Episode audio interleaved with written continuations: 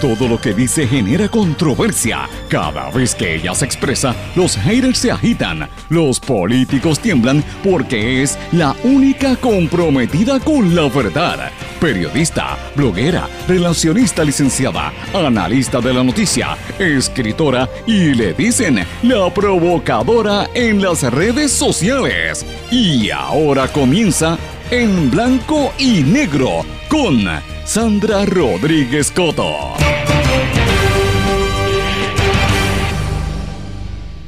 Con más del 26% en la tasa de positividad y más hospitalizaciones debido al COVID, nos espera un 2022 con cierres y clases virtuales. Bienvenidos a su programa en blanco y negro con Sandra para hoy jueves 30 de diciembre de 2021. Les saluda Sandra Rodríguez Coto aumento en la luz y ahora viene un aumento en los peajes. Prepare su bolsillo. Y no era Gila, como decían, es Metropistas y el gobierno que se ponen en contubernio para aumentarnos los costos a los consumidores. Parece que vuelve el semestre virtual y ya el personal médico no da abasto por el aumento en las hospitalizaciones gracias a la variante Omicron y ya la tasa de positividad supera el 26% de los casos. Gobernador Pierluisi le hace un regalito a su primo Walter Pierluisi y aprueba un proyecto de ley que había radicado el legislador José Aponte, aprobando que se prohíban el uso de drones. ¿Es este nuevo un atentado a la libertad de prensa para evitar que pase lo que sucedió en Sol y Playa en Rincón cuando se tomaron vídeos de la piscina y la construcción ilegal frente a la playa o tan reciente como hace dos días se tomaron vídeos en un reportaje que demostró la gentrification, cómo nos están vendiendo los terrenos en Puerto Rico, en este caso en el área de Quebradillas e Isabela. Hoy lo vamos a hablar aquí en el programa. Hoy también tenemos cuáles son los retos principales que nos esperan como país para el año 2022 y en la continuación de nuestra serie de resúmenes de noticias importantes. Hoy vamos a hablar de los atentados a la libertad de prensa que han ocurrido este año y los periodistas que nos dejaron en el 2021. Señores, vamos a hablar de estas y otros temas hoy en su programa en blanco y negro con Sandra. Este es un programa independiente, sindicalizado, que se transmite a través de todo Puerto Rico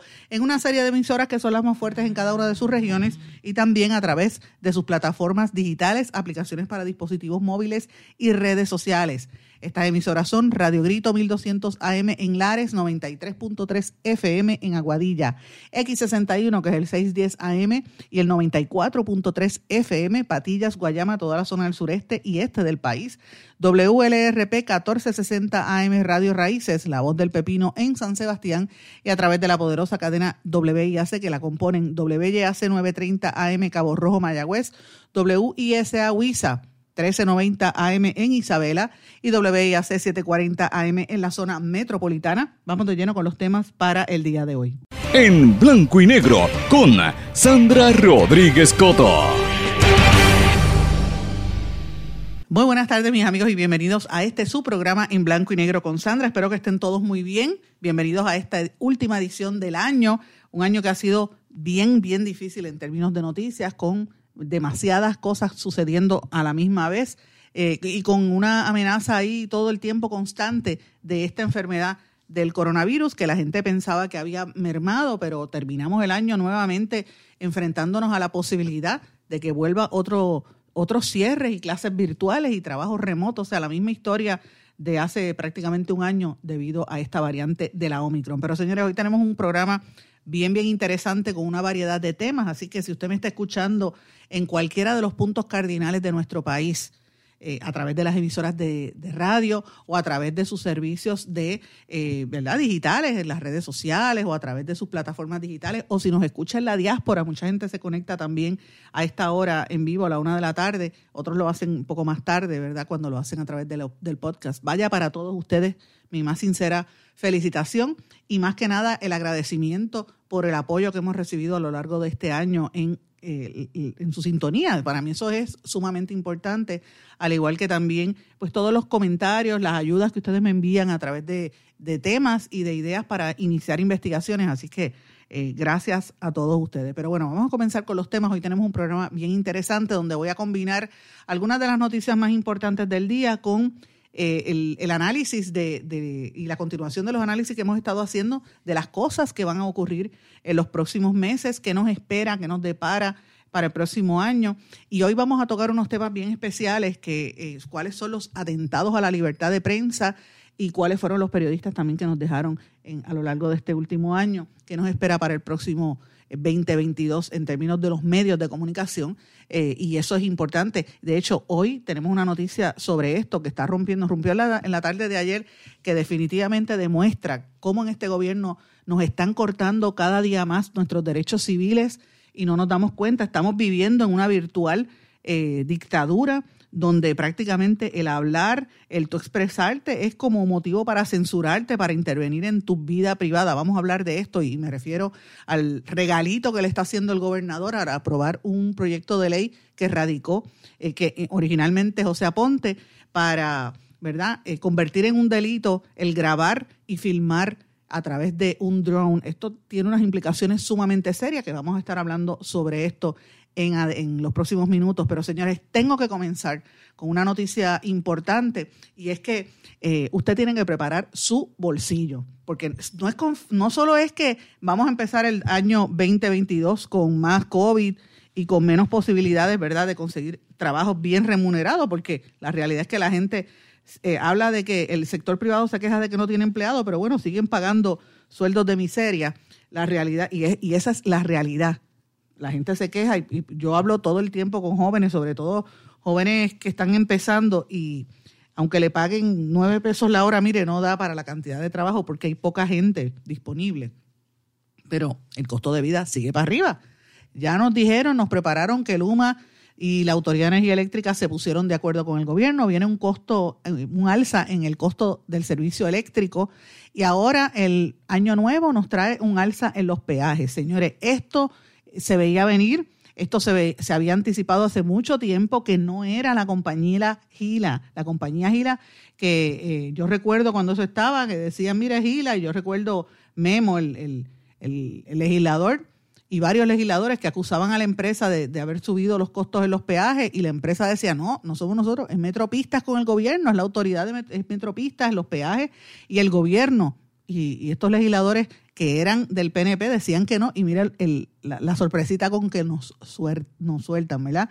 A días del inicio del 2022 van a entrar en vigor unos aumentos sustanciales entre 5 a 10 centavos las tarifas eh, en, todas las, en todos los peajes, principalmente las autopistas PR22 y PR5 que opera el Consorcio de Autopistas Metropolitanas de Puerto Rico, mejor conocido como Metropistas.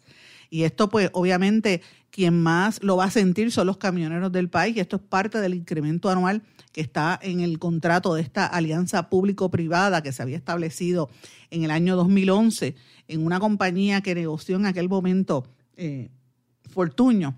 Eh, en aquel momento era la empresa española Albertis y una empresa norteamericana, Goldman Sachs, eh, ustedes recordarán, para los que no sepan, pues lo estoy mencionando, eso fue eh, negociado en el año 2011. El ajuste de la tarifa que nos espera es cerca de un 97% de alza para los clientes eh, y, sobre todo en los peajes de Bayamón.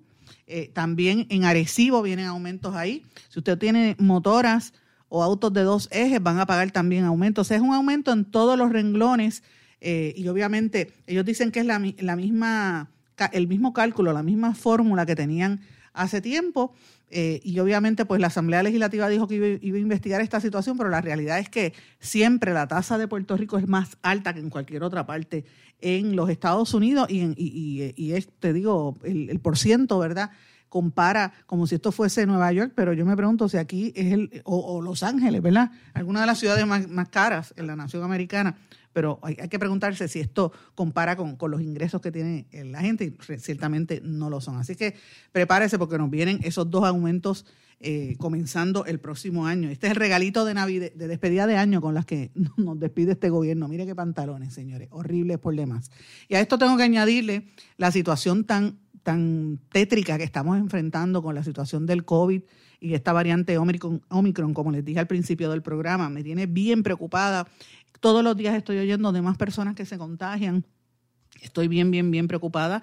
Eh, tengo que decirles que estoy como si estuviera en el lockdown, este autoimpuesto. Hace varias semanas yo había bajado eh, dramáticamente mis salidas y, y estoy prácticamente, he pasado unas navidades encerrada en, mi casa, de mi casa a casa de mis papás y saliendo lo mínimo, porque yo veía un aumento en esta situación del, del, coronavirus, pero en estos últimos días esto se disparó, ya estamos en más del 26% de la tasa de positividad y esto es serio, señores, hace menos de dos semanas teníamos menos del 1%, esto estaba bien chévere. Y de momento aquí todo el mundo se tiró a la calle, el los conciertos de Bad Bunny, el concierto en el Virgilio Dávila, que, que eso da pena. Ahora mismo usted ve las autoridades tratando de decir que van a citar. Mire, el dueño del punto, este es el que, el que manda. Esos son los que están mandando en este gobierno porque el gobierno no dijo nada y permitió que se hiciera esa actividad. Entonces, ¿quién manda aquí? ¿Vivienda o, los que deciden cómo entra y se distribuye la droga en este país? y qué es lo que hace lo que le da la gana en autoridades y en edificios eh, públicos como fue ese residencial. Miren, esto está, estamos al garete en este país. Y no solamente estos dos eventos que le he mencionado, recuerden también todos los eventos y todas las fiestas de Navidad que se dieron en el distrito T-Mobile, que el gobernador hasta el último momento estuvo eh, empujando la fiesta de fin de año. De hecho, la están promoviendo, pero no van a ir las 10.000 mil personas que esperaban. Váyase a los centros comerciales para que usted viera cómo estaba la gente antes de Nochebuena.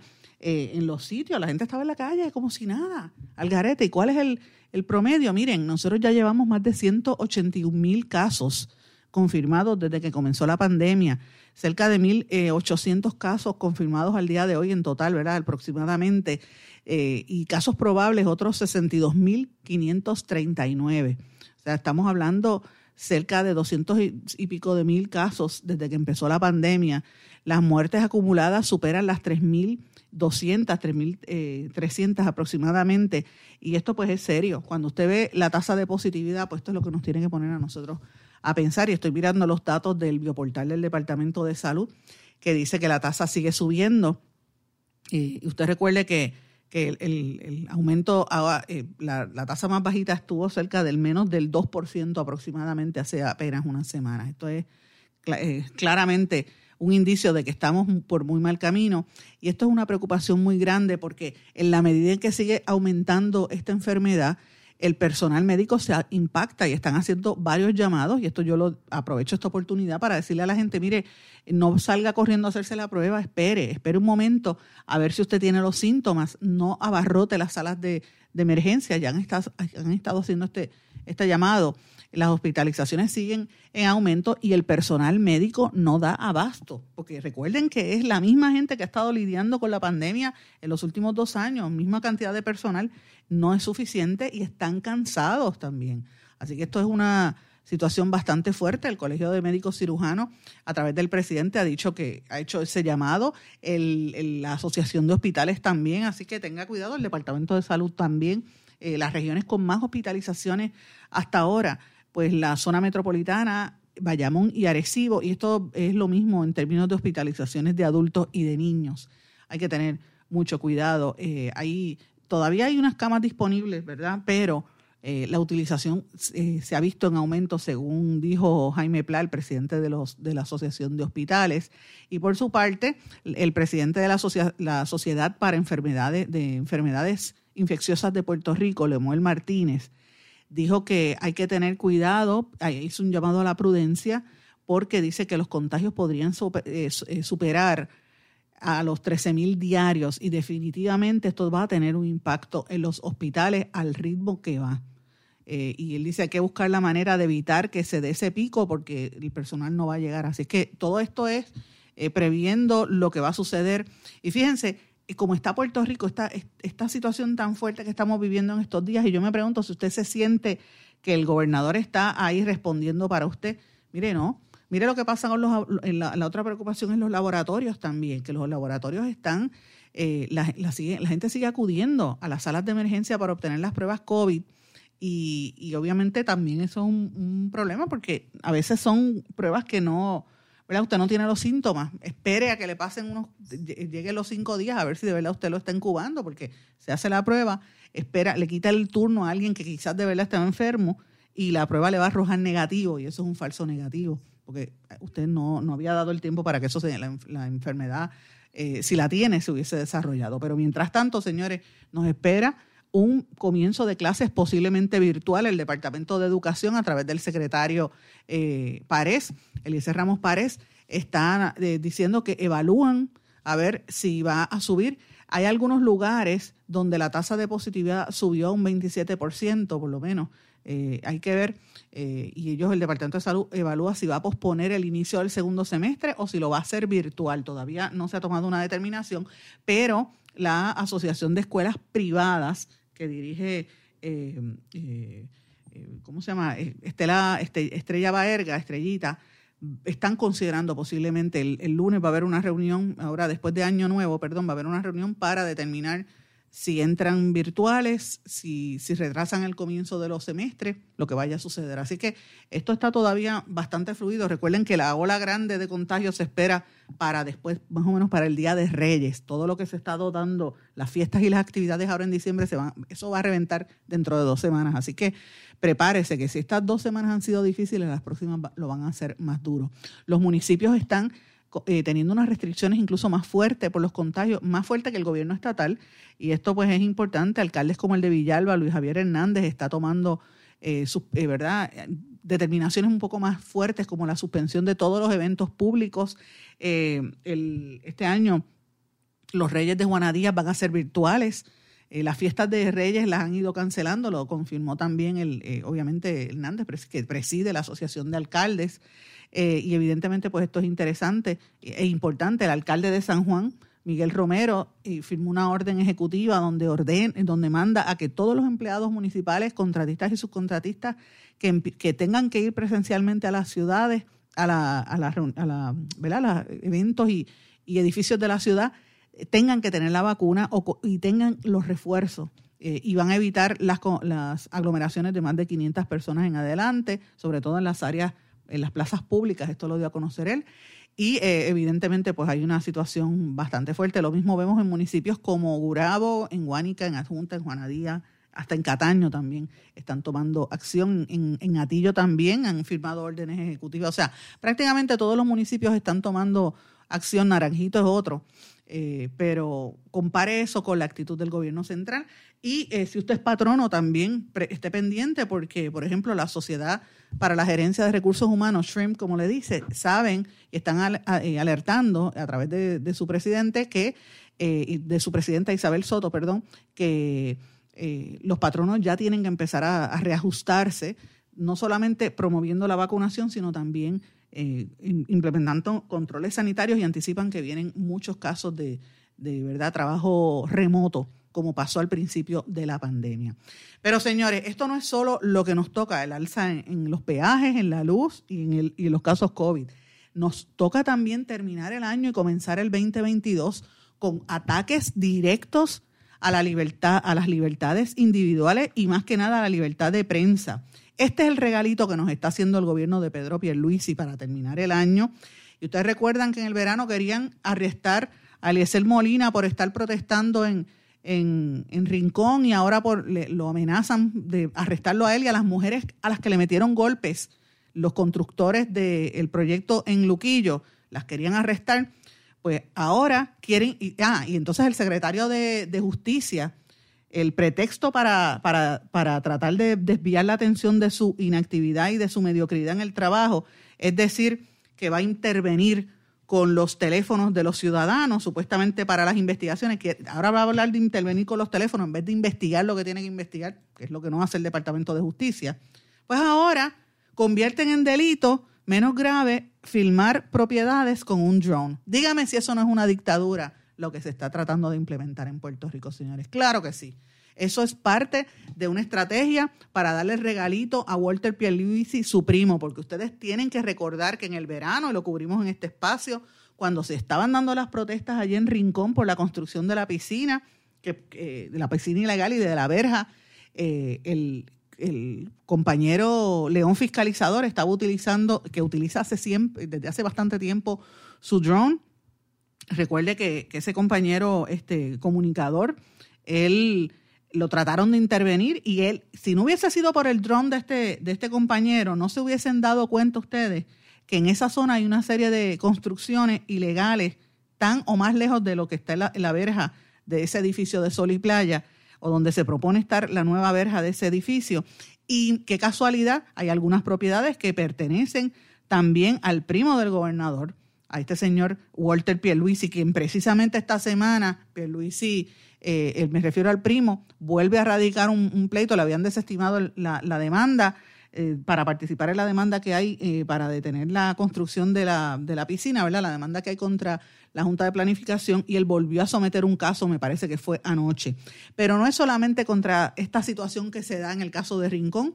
La compañera periodista Bianca Graulau, que es una periodista puertorriqueña que estuvo varios, varios años trabajando como periodista en la televisión en inglés en los Estados Unidos y regresó aquí a vivir con su padre y hace reportajes independientes en vídeo a través de la plataforma de YouTube. De hecho, yo conversé eh, cibernéticamente y tuvimos una conversación el día de ayer ella y yo, porque Bianca está haciendo unos trabajos extraordinarios y ella acaba de lanzar unos vídeos hace tres días donde evidencia el proceso de gentrification, lo que está ocurriendo aquí. Me refiero a cómo el país se lo estamos regalando a todos estos extranjeros que vienen bajo la ley 60 y bajo la ley 22 y presentó vídeos de edificios completos que la gente lo tenía alquilado, por ejemplo, en el área de quebradillas y se lo han vendido a este millonario que de momento le dijo a todos se tienen que ir y voy a subir los costos y todas las propiedades allí las están privatizando y las están vendiendo para convertirlas en Airbnbs, lo que pasó en San Juan, lo que está pasando en Rincón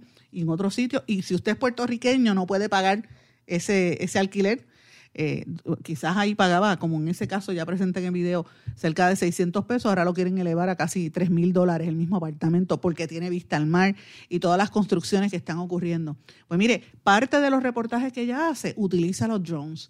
Y precisamente esta medida, que es de autoría del, representante José Aponte, dice que esto es una violación eh, al derecho a la privacidad y a la intimidad. Y ciertamente tiene que haber una expectativa de eso, pero señores, hay leyes federales que regulan esto, hasta dónde usted puede llegar con un dron. Qué casualidad que lo están dando en un momento donde se da este entorno de, situaciones de verdad, de, de, derechos civiles. Qué casualidad que se dé en un momento donde el gobierno no quiere que fiscalicen las construcciones ilegales porque están uniéndose como cómplices en toda esta destrucción de nuestro país, de nuestro patrimonio. Qué casualidad, qué casualidad que fue lo mismo que pasó en la construcción en Rincón, qué casualidad que ahora mismo están construyendo unas torres allí en, el Luquillo, en Río Grande, que hay unos edificios frente al mar, los están construyendo en, presumiblemente en zonas que son, eh, ¿verdad?, sensibles ecológicamente. Qué casualidad que están haciendo esto. Ponga a pensar usted que me está escuchando si esto es casualidad o es causalidad para evitar que el país se entere de cómo nos están destruyendo nuestras costas. Y, si, y, póngase a pensar si esto es o no una, un atentado a la libertad de prensa. En el próximo segmento yo voy a hablar en detalle de qué cosas han estado ocurriendo a nivel legislativo, a nivel judicial y a nivel eh, gubernamental para evitar que usted como ciudadano se entere de lo que está pasando en Puerto Rico, porque están limitando el derecho de, que usted tiene a enterarse de las cosas, están limitando la libertad de expresión. Y, tengo que decir algo, la prensa no da voz, no da abasto. Somos muy pocos los periodistas que estamos tratando de hacer algo eh, en, un, en, un, en un entorno cada día más hostil y, un entorno donde es más, eh, vamos a decirlo, supera más la superficialidad y el par y, el, y, la, ¿verdad? el entretenimiento. Y cuando usted venga a abrir los ojos, Puerto Rico va a estar muy mal. Miren, se celebran ahora, se conmemoran, debo decir, dos años de los sismos. Hoy el periódico El Vocero, por ejemplo, trae esto en portada. Toda esa gente que todavía tiene las casas destruidas, que ha pasado en dos años, todavía es la hora que no los ayudan, a muchos de ellos. Dos largos años de espera después de los sismos. ¿Usted cree que Puerto Rico puede echar hacia adelante? Mire, la manera en que lo van a hacer es lo que está sucediendo. Convertirnos en Hawái. Ese era el plan un Puerto Rico sin puertorriqueños y todas estas medidas que están tomando los políticos de nuestro país para que usted no se entere de estas cosas y para criminalizar su derecho a enterarse. Es más, su derecho a protestar y a levantar la voz es prácticamente convertirlo en un rehén. Usted tiene dos opciones, tres opciones. O se calla la boca y se encierra en su casa, esa es la primera. O coge un avión con sus bártulos y se va a vivir como extranjero en otro sitio, ¿verdad? Y deja, deja Puerto Rico. O usted protesta. Y usted exige que haya transparencia y usted exige que haya libertad en este país, libertad de expresión y libertad de saber lo que está ocurriendo. Eso es lo que nosotros tenemos que poner, replantearnos y analizar al fin de este año y con el comienzo de lo que viene. Señores, tengo que irme una pausa, el tiempo me traiciona, regresamos enseguida. No se retiren, el análisis y la controversia continúa en breve, en blanco y negro, con Sandra Rodríguez Coto.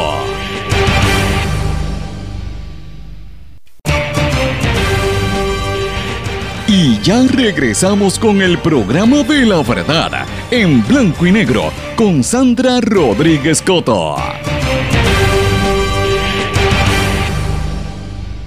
Mis amigos, regresamos en blanco y negro con Sandra. Como les prometí al principio del programa, hoy concluimos la serie de, informaciones que hemos estado dando ustedes, que después publicamos como artículos en nuestro blog en blanco y negro con Sandra, que tiene el mismo nombre de este programa, en las que hacemos un análisis de las tendencias y del comportamiento del público puertorriqueño hacia los medios de comunicación, el resumen de lo, de lo más importante que ha ocurrido en todos los medios, prensa, radio, televisión, internet, redes sociales y cómo las audiencias responden a esos medios, ¿verdad? Es un tema que nosotros llevamos años trabajando y yo quiero que ustedes sepan que eh, son muchos los trabajos que hemos hecho a lo largo del año eh, recopilando toda esta información, que son temas que yo creo que las universidades deberían hacer porque es, es un documento que queda para la posteridad.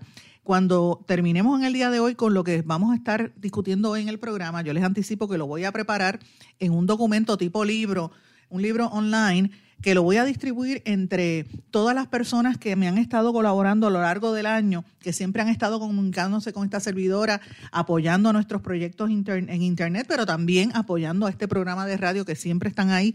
A todos ustedes eh, eh, les voy a enviar ese, ese documento y eventualmente pues voy a ver si lo pongo disponible para el público quizás a, principios del año que viene, pero ahora eh, con anticipo se lo voy a enviar a la gente que nos ha estado colaborando. Parte de esta información e información adicional es lo que va a salir en la versión actualizada en español del libro eh, The News Media en Puerto Rico, los medios de comunicación en Puerto Rico. Es el libro que ustedes saben, nosotros publicamos a principios de la pandemia, el año pasado, en el 2020 eh, donde recopilamos, fue una investigación que duró cerca de cuatro años, con más de 100 entrevistas a periodistas en Puerto Rico y hacemos un análisis de comunicación política, como yo creo que en Puerto Rico nunca se ha hecho, eh, analizando la historia y cómo la, la situación política incide en las noticias y en lo que ustedes reciben a través de los medios. Y es una investigación que, que comenzó el periodista y profesor de comunicación Federico Suberbi eh, a la cual yo me uní. Estuvimos varios años haciendo esa investigación y se nos unió posteriormente el amigo periodista y profesor también Jairo Lugo Ocando, que ahora mismo lo acaban de nombrar decano de Northwestern University, la escuela graduada de comunicación en Qatar. Eh, y en Washington. Así que eh, tengo el honor de ser parte de, ¿verdad? de estar acompañada de dos de, las, de los principales investigadores en comunicación en el planeta. Eh, y hemos publicado, como ustedes saben, ese libro lo publicamos en el 2020, el libro salió en inglés y la versión en español va a salir ahora a principios del año 2022 actualizada. Así que mm, alguno de lo que usted ha escuchado aquí lo va a estar eh, viendo en ese libro cuando salga publicado. Pero ahora voy a dedicarme a los temas que me faltaban. uno de los temas que más importantes que queríamos traer eh, y compartir con ustedes es cuáles han sido las noticias más importantes para los periodistas y para el tema de la libertad de prensa este año, en el 2021. Y obviamente el reclamo constante de la prensa puertorriqueña a lo largo de este año ha sido la falta de transparencia en el gobierno, porque esto le limita a usted, que me está escuchando, su derecho a conocer lo que de verdad está aconteciendo. Es complejo el asunto en Puerto Rico porque combina, se combina con un, un sistema bien engranado de manipulación mediática y política que lo que hace es desinformar para que usted no, no, no, esté consciente de lo que ocurre. ¿Cuáles son las 10 principales tendencias entre los periodistas y en el tema de libertad de prensa que hemos visto este año? La primera, cabilderos, abogados y políticos en los medios que están proliferando cada día más como una estrategia para desinformar. La segunda, la cobertura de los casos de violencia de género, encabezada por el caso de Andrea Ruiz Costas, el asesinato de la joven, eh, y el acceso a la información, lo difícil que fue y que ha sido para la prensa que, la, que los tribunales accedan a que se sepa lo que de verdad ocurrió eh, y el pueblo tiene derecho a saber lo que de verdad ocurrió. Número tres, la falta de transparencia en el gobierno eh, y cómo el Centro de Periodismo Investigativo ha estado encabezando la lucha a nivel de los tribunales para que, se, para que el gobierno sea más transparente y para que el pueblo tenga eh, la información a la cual tiene derecho. Número cuatro, este año también han sido muy común las demandas por desigualdad salarial por género, encabezadas por eh, las amigas Débora Martorell y Selimar Adames, que han dado una lección muy fuerte sobre cómo se rompe el glass ceiling en los medios en este país. Ustedes saben que ambas eh, demandaron a Guapa Televisión y posteriormente se tuvieron que ir y están trabajando en Tele 11. Eh, ya Selimar Adames transó, pero no son las únicas demandas que hay contra Guapa Televisión por discrimen de género desigualdad salarial, le pagan más a los hombres que a las mujeres cuando las mujeres hacen el mismo trabajo o más, ¿verdad? Y las mujeres que se quejan después las castigaban eh, dándole trabajos que no eran consecuentes, eh, como le pasó a Selimar Adames, pero no son las únicas casos, también hay casos por discrimen por género y por discrimen eh, racial en Guapa Televisión y en Telemundo, donde también un grupo de, reporteras se unió para reclamar beneficios. Esto no está ocurriendo en la radio ni está ocurriendo en la en la prensa escrita, donde por desgracia siguen yéndose los periodistas y siguen, eh, ¿verdad?, despidiendo periodistas en Puerto Rico. El número cinco, también como tendencia, los ataques a los periodistas y a los comunicadores es otra de las tendencias importantes. Número seis, el, arresto en el caso de Sixto George, un productor radial eh, y televisivo vinculado o acusado de un esquema de, verdad de, sobornos y de chantaje, ¿verdad? Y los ataques al compañero Jay Fonseca, lo que provocó esto. También el número siete, las peleas que ha habido por el COVID, eso también ha sido tendencia este año en los medios de comunicación. Cuando me refiero a peleas es eh, las coberturas que se han hecho y cómo, eh, ¿verdad? La gente pro vacunas y los antivacunas han estado proyectándose en los medios de comunicación, cómo se le ha cerrado el acceso a los antivacunas o a la gente que cuestiona aspectos del proceso de la, del coronavirus. Eh, y esto propende a la desinformación porque se mezcla con los, con los fake news y pues, ha sido una locura este año. En Puerto Rico no es la excepción, está pasando en otras partes del mundo también. Pero ha sido tendencia en Puerto Rico y yo lo detallo con las cosas que sucedieron, que llegaron al punto, por ejemplo, que productores como Tony Mojena en Telemundo dijeron que no van a invitar, que no, de hecho cerraron las puertas, no van a invitar a nadie que sea antivacuna a sus programas. Eh, y lo vemos en otros medios también. De hecho, algunos de los conservadores, más conservadores, encabezados por políticos del proyecto Dignidad, han realizado piquetes, realizaron piquetes frente a GFR Media contra el Nuevo Día y Primera Hora, pidiendo trato igual y respeto. Y ustedes saben que hubo una manifestación también bien multitudinaria de personas en contra de la perspectiva de género, por ejemplo, eh, de la cobertura de perspectiva de género y esa noticia fue ignorada por los medios corporativos, siendo una actividad tan eh, multitudinaria. Todo ese análisis también lo incluimos en el artículo que vamos a presentar hoy y también vamos a hablar de cómo este año como tendencia, es la octava tendencia principal del 2021, eh, los asuntos personales de la vida personal de los periodistas ha acaparado la atención mediática, las parejas que si se hizo novia de, un, de uno, de otro. Eh, la, más reciente fue la, meteoróloga del el canal 11, del, perdón, del, del canal 2, que está ahora saliendo con Gordon, el abogado de, tú sabes, esos chismes que a nadie le importan, pues han convertido a los periodistas en, en figuras públicas. Le pasó al querido amigo Rubén Sánchez con, con Veronique, que tienen una relación, y mira, pues los videos y eso, pues a la gente le, ha, provocado chisme como si eso fuera importante y, para el pueblo, pero bueno, ese asunto también ha sido tendencia, por desgracia, y esto pues para mí es, es letal y es fatal, porque en, algunos medios piensan que esto le da publicidad, pero para el periodismo esto es fatal porque sigue minando la credibilidad de los periodistas. Esos temas no son importantes, no, no son consecuentes para nadie, eso no le importa a nadie. Periodista lo que esté es para informar, no para ser artista. El que quiera ser artista, porque pues lo haga, ¿verdad? Pero esa es mi opinión.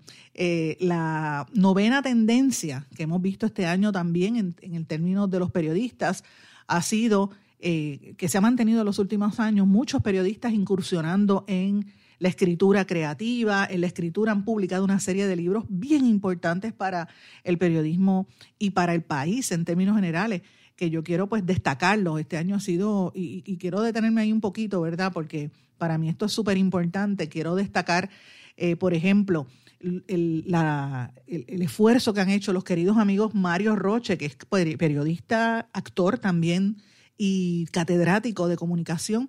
Mario llevaba años investigando la industria de las radios y junto al veterano periodista y locutor Ismael Torres lanzaron el periódico, eh, perdón, el, libro un país que se escucha, apunte sobre la historia de la radio en Puerto Rico. Este libro cuenta eh, con una historia actualizada de la radio que ahora en enero cumple los 100 años de la industria de la radio en Puerto Rico, así que me parece que es muy atinado este libro que ellos acaban de publicar. El querido Arturo Yepes, caricaturista, también publicó su libro de 100 caricaturas. La muy, muy apreciada eh, escritora y periodista cultural Ana Teresa eh, Toro, Ana Teresa incursionó en la poesía publicando su libro Flora Animal y la, una de que, fue mi jefa y veterana periodista muy querida, Ruth Merino, que lleva años publicando también poesía, publicó, lanzó un CD, Geografía Solitaria, que incluyó la, ¿verdad? la declamación de algunos de sus poemas, que a, finales del año pasado la Fundación Nacional para la Cultura Popular lo había catalogado como una de las producciones más sobresalientes del año eh, a nivel de producción discográfica. Así que también es una una incursión interesante de una periodista, poeta, grabando en, CD, interesantísimo. Quiero reconocer también a la compañera periodista Perla Sofía Curbelo, que se convirtió en la primera latina y puertorriqueña reconocida por la Sociedad Americana de Horticultura por la proliferación de sus escritos y blogs en las redes sociales sobre este tema. Y eh, obviamente la innovación.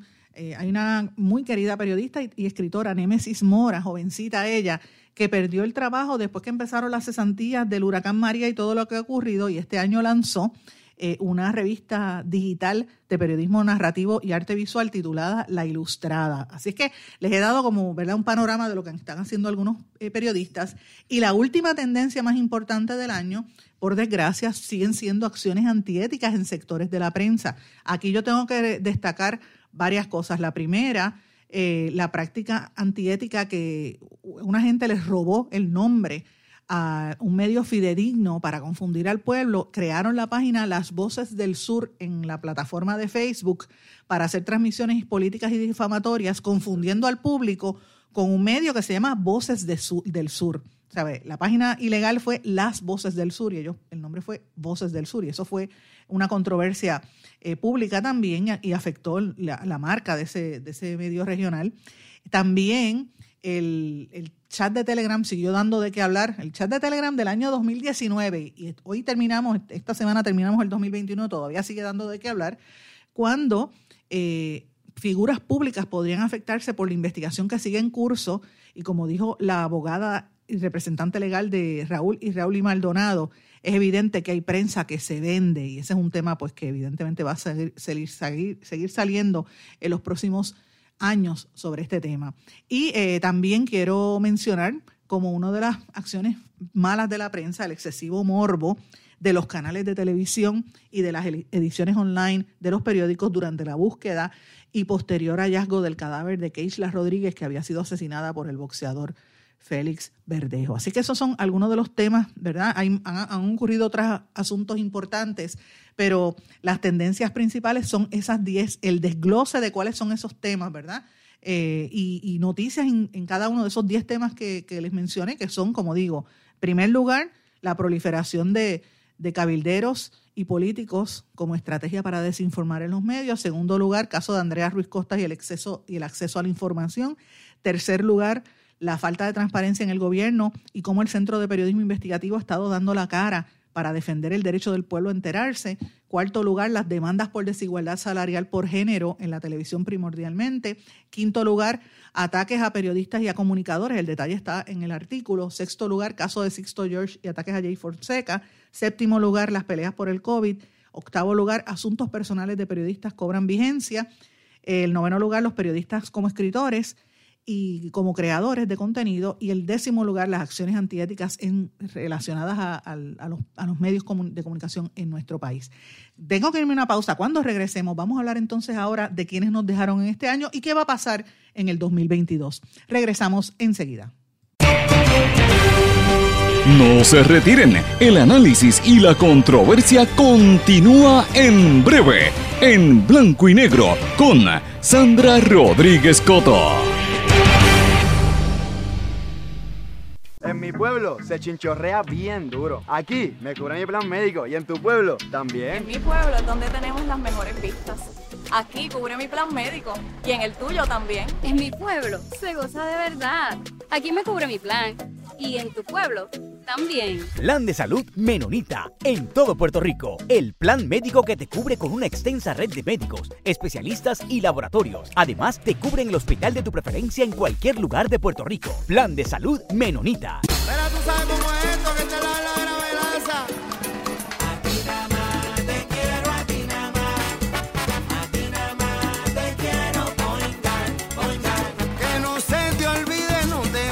a olvidar.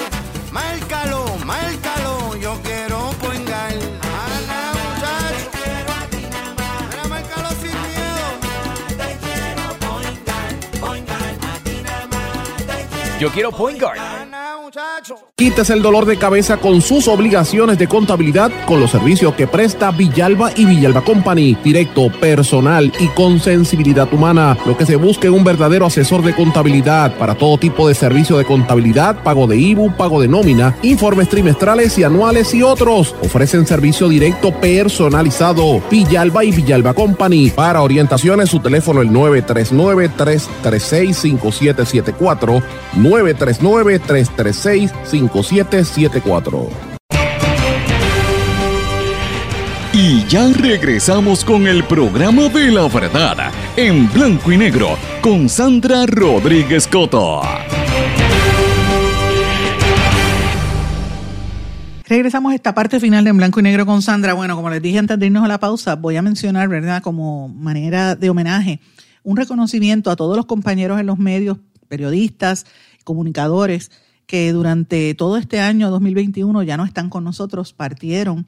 Más de una docena de periodistas fallecieron a lo largo de este año. Este golpe azotó particularmente duro en el periodismo regional, pero también en el periodismo comprometido en el activismo social y el periodismo de verdad que buscaba la ética y que buscaba la verdad sin vender sus intereses y sin, sin hacer un periodismo mediocre como por desgracia se hace tanto en la zona metropolitana eh, y afectó también la salida y la verdad la, el, deceso de muchos compañeros a lo largo de este año. ¿Cuáles fueron los eh, verdad los compañeros que nos dejaron en el año 2021? Pues comenzamos el año con la partida de la periodista y activista por los derechos de la comunidad LGBTQ, Cristina Hayworth. Cristina fue una de las fundadoras de la Parada Orgullo Gay en Puerto Rico y había sido incluso menospreciada por muchos años por la prensa, eh, por, por, sectores de la prensa que no entendían eh, hace muchos años, eh, ¿verdad?, la participación y el derecho que tienen las personas de la comunidad LGBTQ a actuar y a trabajar eh, y mucha gente no la consideraba periodista, pero pues los que trabajamos en la época en que ella estaba vigente en la calle, pues con, reconocíamos su, su valor y de verdad eh, a mí me, chocó mucho el fallecimiento de Cristina. De hecho, hasta publiqué un artículo, un obituario sobre esto porque le, le tenía gran aprecio. Por muchos años tuve la oportunidad de cubrir junto a ella en La Fortaleza. Ella murió a principios de año, de año en enero. En enero también falleció el destacado fotoperiodista y coordinador del periódico Claridad, José Carrión, conocido como Pucho, dejó un impresionante legado en el gremio periodístico y pues dejó a la gente bastante sorprendida porque le tenía mucho aprecio, porque era una de, estas personas que, que, que, tú conoces en el medio y tú dices, wow, tremenda persona, pues así era Pucho eh, Carrión. Eh, falleció el 14 de enero. El 26 de enero falleció el relacionista y comentarista de chismes y de farándula Harold Rosario. Él no era periodista, pero sí estaba todo el tiempo vinculado en el campo del periodismo eh, y trabajando con periodistas porque también fue asesor de prensa de varios políticos, incluyendo al representante Georgie Navarro y a la exalcaldesa de Ponce, María Mayita Meléndez. Eh, eh, y era una figura bien conocida en el ambiente periodístico, falleció el 26 de enero. El 9 de marzo, a pesar de haber tenido una larga enfermedad, eh, la muerte del periodista Reinaldo Millán fue inesperada y sacudió prácticamente a todos los periodistas del gremio porque Rey era, Reinaldo Millán era un gran periodista, un, periodista de, de, nombre, de letras mayores, letras mayúsculas, porque era un hombre sumamente serio, era una memoria histórica del periodismo, de la ética en el periodismo, y será recordado como uno de los baluartes en el periodismo regional y en todo Puerto Rico. Falleció el 9 de marzo después de una prolongada enfermedad. El 22 de abril murió también otro veterano periodista y cronista de la historia oral. Trabajó por muchos años en el Nuevo Día y también hacía eh, crónicas en la radio. Me refiero al compañero Rubén Arrieta. eh, y que también dejó un- un- una sorpresa en el periodismo. Otra partida que afectó a mucha gente en los medios eh, fue y que conmovió al país, a gran, a gran parte del país, fue la partida de Miraida Chávez el 22 de abril, ese mismo día. Miraida es reconocida como presentadora, como personalidad de la farándula por ser hija de, de Aguilda Carvia, pero Miraida era periodista, Miraida estudió periodismo y trabajó como periodista televisiva en el campo del espectáculo por, por algún tiempo y era muy, muy querida y muy recordada y esa muerte pues jamaqueó mucho al país también. El 18 de mayo falleció don Juan Ortiz Jiménez, uno de los pilares en el periodismo radial y escrito en Puerto Rico, eh, que también lo recordamos por su incursión en, en WIPR y en las emisoras del pueblo de Puerto Rico en radio. El 24 de junio murió en Estados Unidos, en, me, parece que fue en Chicago, la periodista puertorriqueña Edna Smith, Schmidt, perdón, Edna Schmidt, que había sido presentadora de noticias en Univisión Chicago, bien reconocida en la diáspora. El primero de agosto murió en el estado de la Florida la periodista de artes y espectáculos Dora Pisi Campos, que era muy querida también en este, en este segmento y recordada de la época de, cuando cubría espectáculos en Puerto Rico. El 16 de agosto para mí fue un golpe muy duro porque perdí a un gran amigo y todavía lo, todavía lo siento. El profesor, periodista y director de noticias de WPAB, José Elías Torres, la, la inesperada muerte de, de José Elías conmocionó a los periodistas, políticos y educadores de todo el país.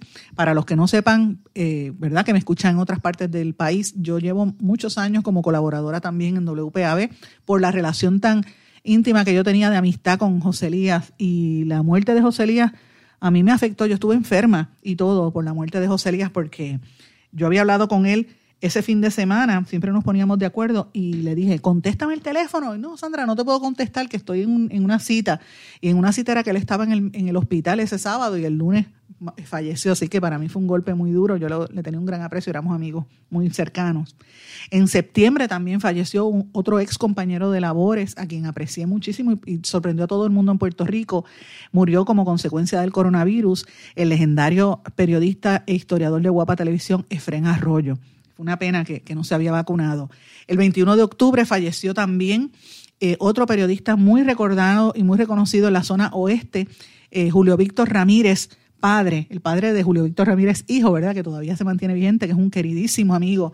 Eh, pues su padre se, recuerda por, por la ética. Era una generación del periodismo mayor a la mía, ¿verdad? Eh, muy reconocido en la zona oeste, un gran periodista también.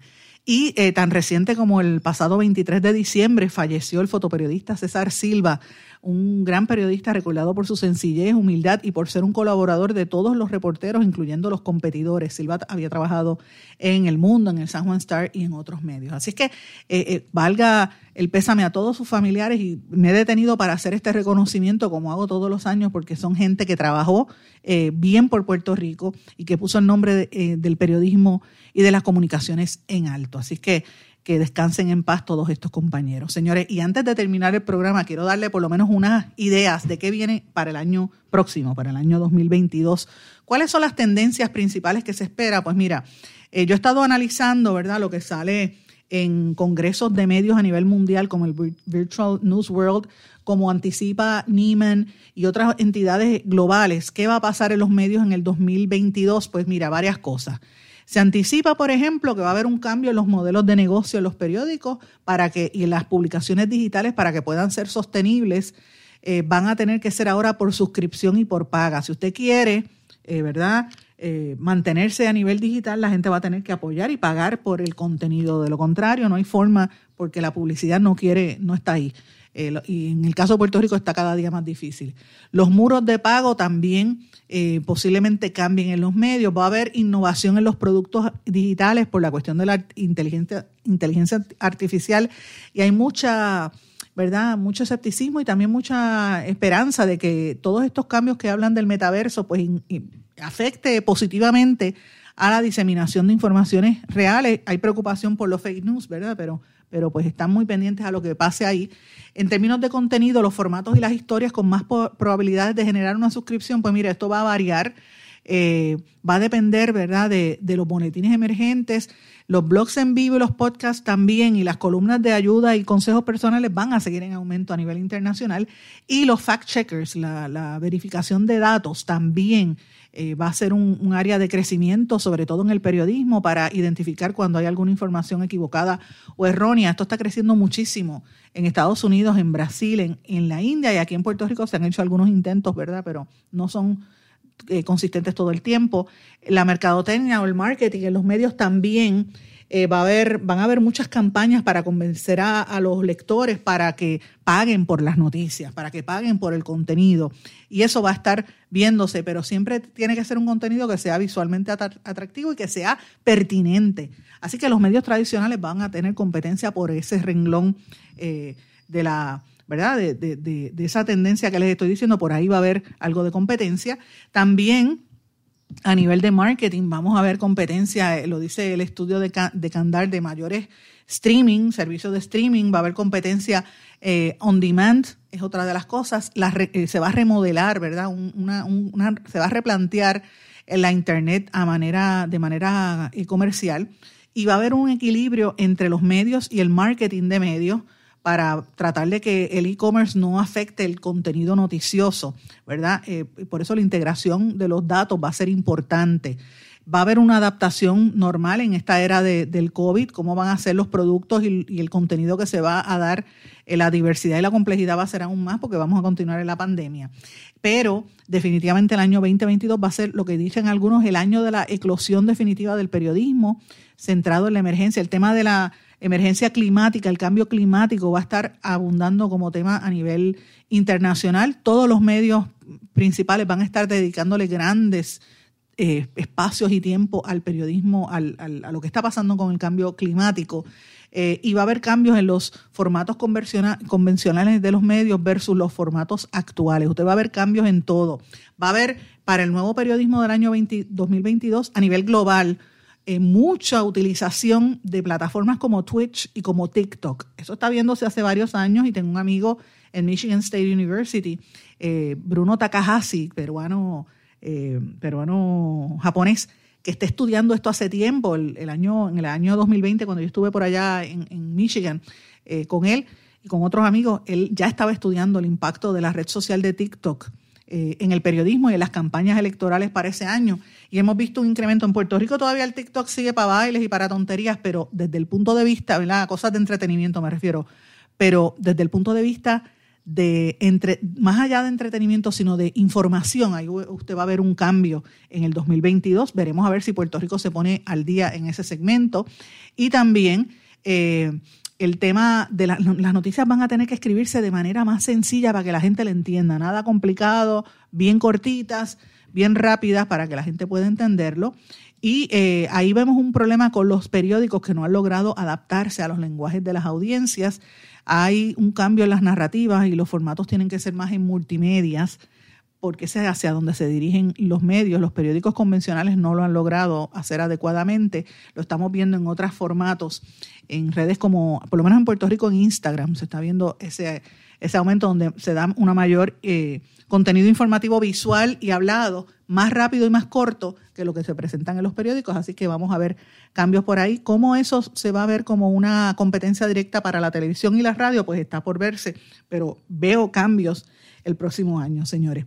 Con esto termino, ¿verdad? Todos los resúmenes de, del año y lo que se anticipa para el próximo 2022 en los medios de comunicación. Yo termino también la cobertura de este año en el programa. Yo les agradezco la sintonía.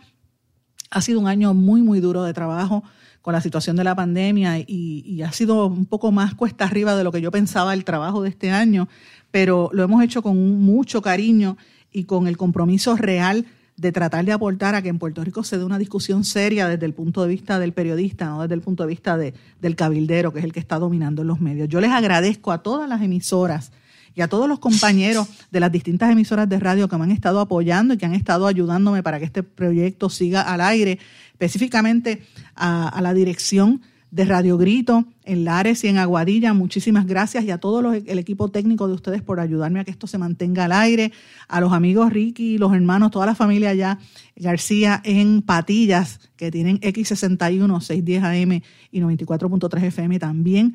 Muchísimas gracias a toda la familia en, en Radio Raíces 1460 WLRP en San Sebastián y obviamente a mis queridos amigos de la cadena WIAC. Muchas gracias por el apoyo en Cabo Rojo, en Isabela y en el área metropolitana por mantenerme al aire. Yo me retiro por hoy. El programa se reactiva ya en enero, porque no vamos a tener programa en los próximos días, ¿verdad? El próximo lunes 3 de enero, cuando pasen estas festividades, les deseo a ustedes lo mejor en este año, que tengan mucha salud, que es lo más importante en la vida. Cuídense de esta pandemia que siguen azotándonos y protéjanse en estos días, que la pasen bien en familia y en paz. Feliz año nuevo a todos ustedes. Será hasta el 3 de enero. Que pasen todos un buen fin de semana. ¿Se quedó con ganas de más? Busque a Sandra Rodríguez Coto en las redes sociales o acceda a en blanco y negro.blogspot.com porque a la hora de decir la verdad solo hay una persona en la cual se puede confiar. Sandra Rodríguez Coto en blanco y negro.